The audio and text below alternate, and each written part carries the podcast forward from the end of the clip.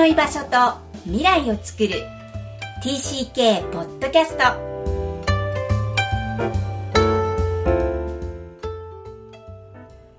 皆さんこんにちは。TCK ポッドキャストへようこそ。ナビゲーターの高木美香です。美彦さんよろしくお願いします。皆さんこんにちは。ダジャハオ。ハリワンクロスのミキコです。よろしくお願いします。お願いします今日はナビゲーター初めてのミカさんの登場ですね。はい。まず自己紹介からお願いします。はい。改めまして、高木美香と申します。え私自身出身は宮城県仙台市です。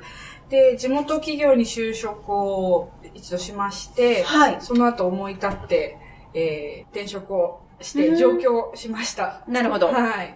で、えーそこでまあ東京でしばらくお仕事をしまして、い。で、当時付き合っていたうん主人がですね、あの、まあ、そろそろ籍入れようかな、入籍しようかなっていう頃に、上海赴任が決まってしまいまして、ええ。おーっと、ちょっと驚きがありましたが、えー、まあ、先々のこと考えて、まあ、一緒についていくのが 得策だろうなと思いまして、はい。えー、自分のお仕事を辞めまして、うん。で、えー、上海について行きました。新婚生活が上海からスターートしました。はい、はい何年いらしたんですか？えっ、と、トータルで、まあ、一時帰国は途中ありましたけれども、通算で私自身5年。?5 年の上海暮らしですね。はいそうですね。はいありました。で、その上海生活の中で、えー、子供授かりまして、うん初めての妊娠生活も上海で、うん。しばらく過ごしたといううん。状況です。うん。で、出産自体は日本に戻ってきて仙台、故郷の仙台に戻って出産をして、うん。えー、無事に生まれて、うん。で、えーしばらくに日本で生活して、えー生後5ヶ月半ぐらいで、うん。上海に戻って子育てをスタート。しました。はい。今おいくつですか？今、えー、3歳になり3ました。歳なんですね。はい、あっちゅう間に 3歳になっちゃったな、という感じで、で、えー2019年の秋にですね、あの、本帰国しまして、はい今は神奈川県民になっております。なるほど。じゃあ、はい一度中国で5年過ごして、はい日本に、えー戻ってきた。はいってことですね。はい。はい。このポッドキャストのナビゲーターになる動機とか、ありますか？はい。あの、みひこさんのね、活動を拝見してて、あと、講座なんかもちょっと受けさせていただいて、あ、あの、まだね、うちの子0歳から、まあ、2歳、3歳になるところまででしたけど、上海で過ごしたっていうことも含めて、あ TCK に当たるんだってことを知って、うんうん。あ、この先この子と生活していく上で何かこうヒントが得られたりとか、うん。何かこう考えられることがまた多くあるんじゃないかなと思って、まあ、自分自身の勉強も含めて、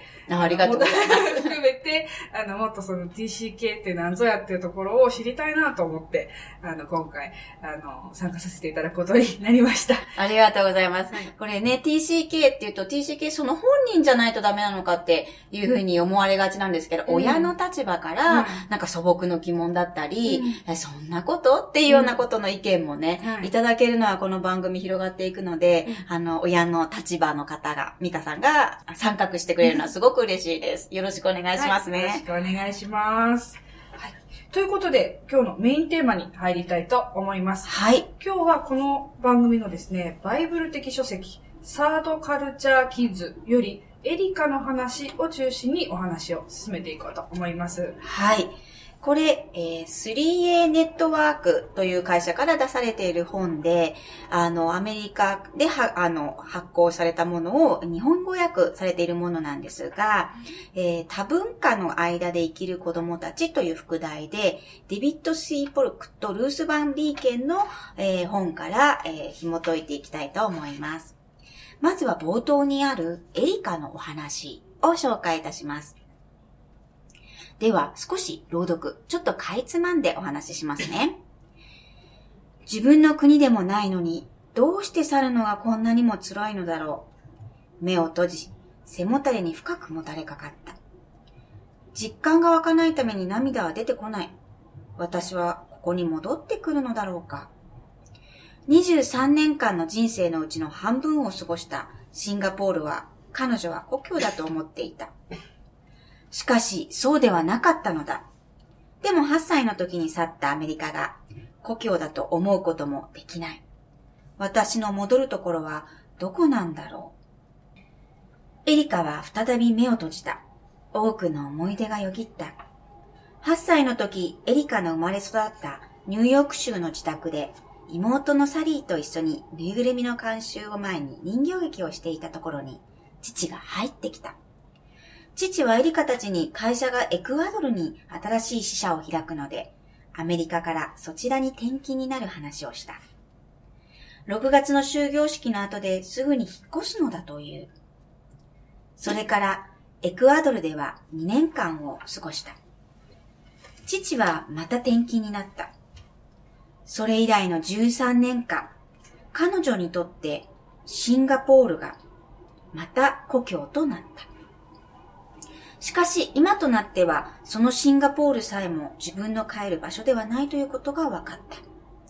でも私にとっての故郷とは一体どこなんだろうその問いはエリカのずっと頭から離れなかった。エリカは自分が23年間の間で人生でやってきたこと、見てきたこと、経験したことの多さに圧倒された。エリカの知っている世界の豊かさ、奥深さは計り知れない。それが一体自分にとってどんなことになるのだろう。いろんな友達がいるという事実は、エリカの生活の多様性を反映する。毎年アメリカには帰省してきた。それは、両親が一時帰国する時だった。その時にシンガポールの友人と別れるのが嫌だった。そしてシンガポールの友人たちの中にいる時には、感じることのなかった違和感をアメリカでは持っていた。エリカにとって帰るということは、両親が意味するものと全く違っていた。両親にとって帰るとは、毎年の夏にアメリカステイツに一時帰国することであった。彼女にとっての帰るとは、夏の終わりにシンガポールに戻ることであった。でも今となっては、帰る場所がどこなのかもわからない。また同じ疑問である。これはもう少し長いお話、エリカのお話なんですが、少しな間をはしょってですね、省略して、えー、エリカの生い立ちをご説明しました。エリカはアメリカで、えー、生まれたにもかかわらず、えー一応2年間はエクアドルにお父さんと一緒に行き、そしてまた、えー、13年間シンガポールに行って、その後自分はどこに行けばいいんだろうという、そんなようなお話です。はい。このお話を聞いて、ミカさんは、えー、どんな感じがしますか？あの、日本人であっても同じことがあり得るっていうのは、うんうん、あの、思うんですけれども、うん、あのまあ、大人だと、まあ、ある程度こう気持ちの整理だとか、うん、まあ、考えが整理された上であの行くとは思うんですが、うん、ここれが幼い子供だったらどうだろうって考えた時に全然持ってなかった視点だったので、うん、あこんな風にあの振り回されてるんだなっていう 率直に率直に思う。思います、ね、振り回されてるって、うん、へ感じますよね、やっぱり。あの、私なんかも今、まあね、あの、子供がね、0歳からまあ3歳前ぐらいまで上海で暮らすっていう生活を私と子供はしてるんだけれども、うん、あの、きっと本人はあまりよく分かってないだろうなって思いつつも、うんうん。はい。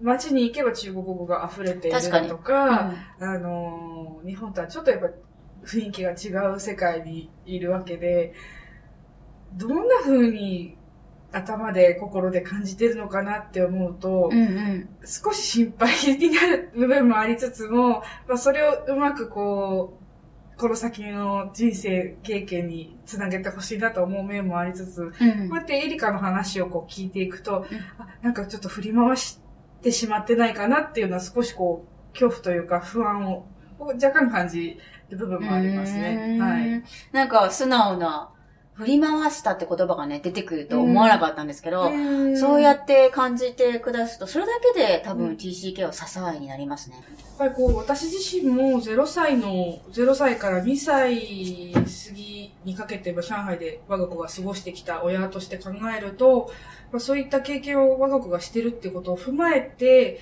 もう少し、なんというか、言葉が気をつけてみるとか、目線を合わせてお話しするっていうのを少し心がけて気持ちに寄り添って、子供の気持ちに寄り添って接していきたいなというふうに思いますね。そうですか。まあ、うん、ね、見えないものだからね、難しいんですけどね。まあ、そう思うってことがまず、スタートなんだよね。ねなんかちょっと嬉しいお言葉をありがとうございます。まだね、あの、幼少期なので、やっと3歳になりまして、まあ、言葉が割と人間らしくなってき た時期ではあるんだけど、やっぱり何か説明するときに、やっぱり難しかったりだとかね、この若いことを気持ちを伝えるっていうところ、うん、なかなかね、あの、表現しきれない部分、特に幼少期だと難しい時期だと思うので、あ今どんな気持ちかなっていうのを、今日本に帰ってきてますけど、ちょっと意識しながら過ごしてみたいなと思います。わ、okay、かりました。はいそれではみきこさん、本日のポイントお願いします。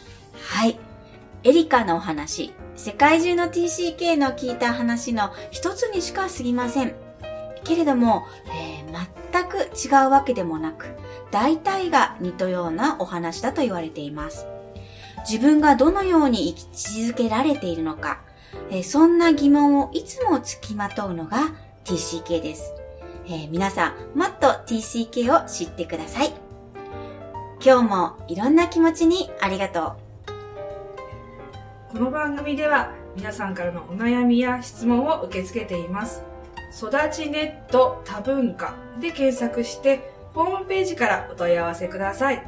また、ポッドキャストを確実にお届けするために、購読ボタンを押して登録をお願いいたします。ゆうこさん今日もありがとうございました。ありがとうございました。バイバイ。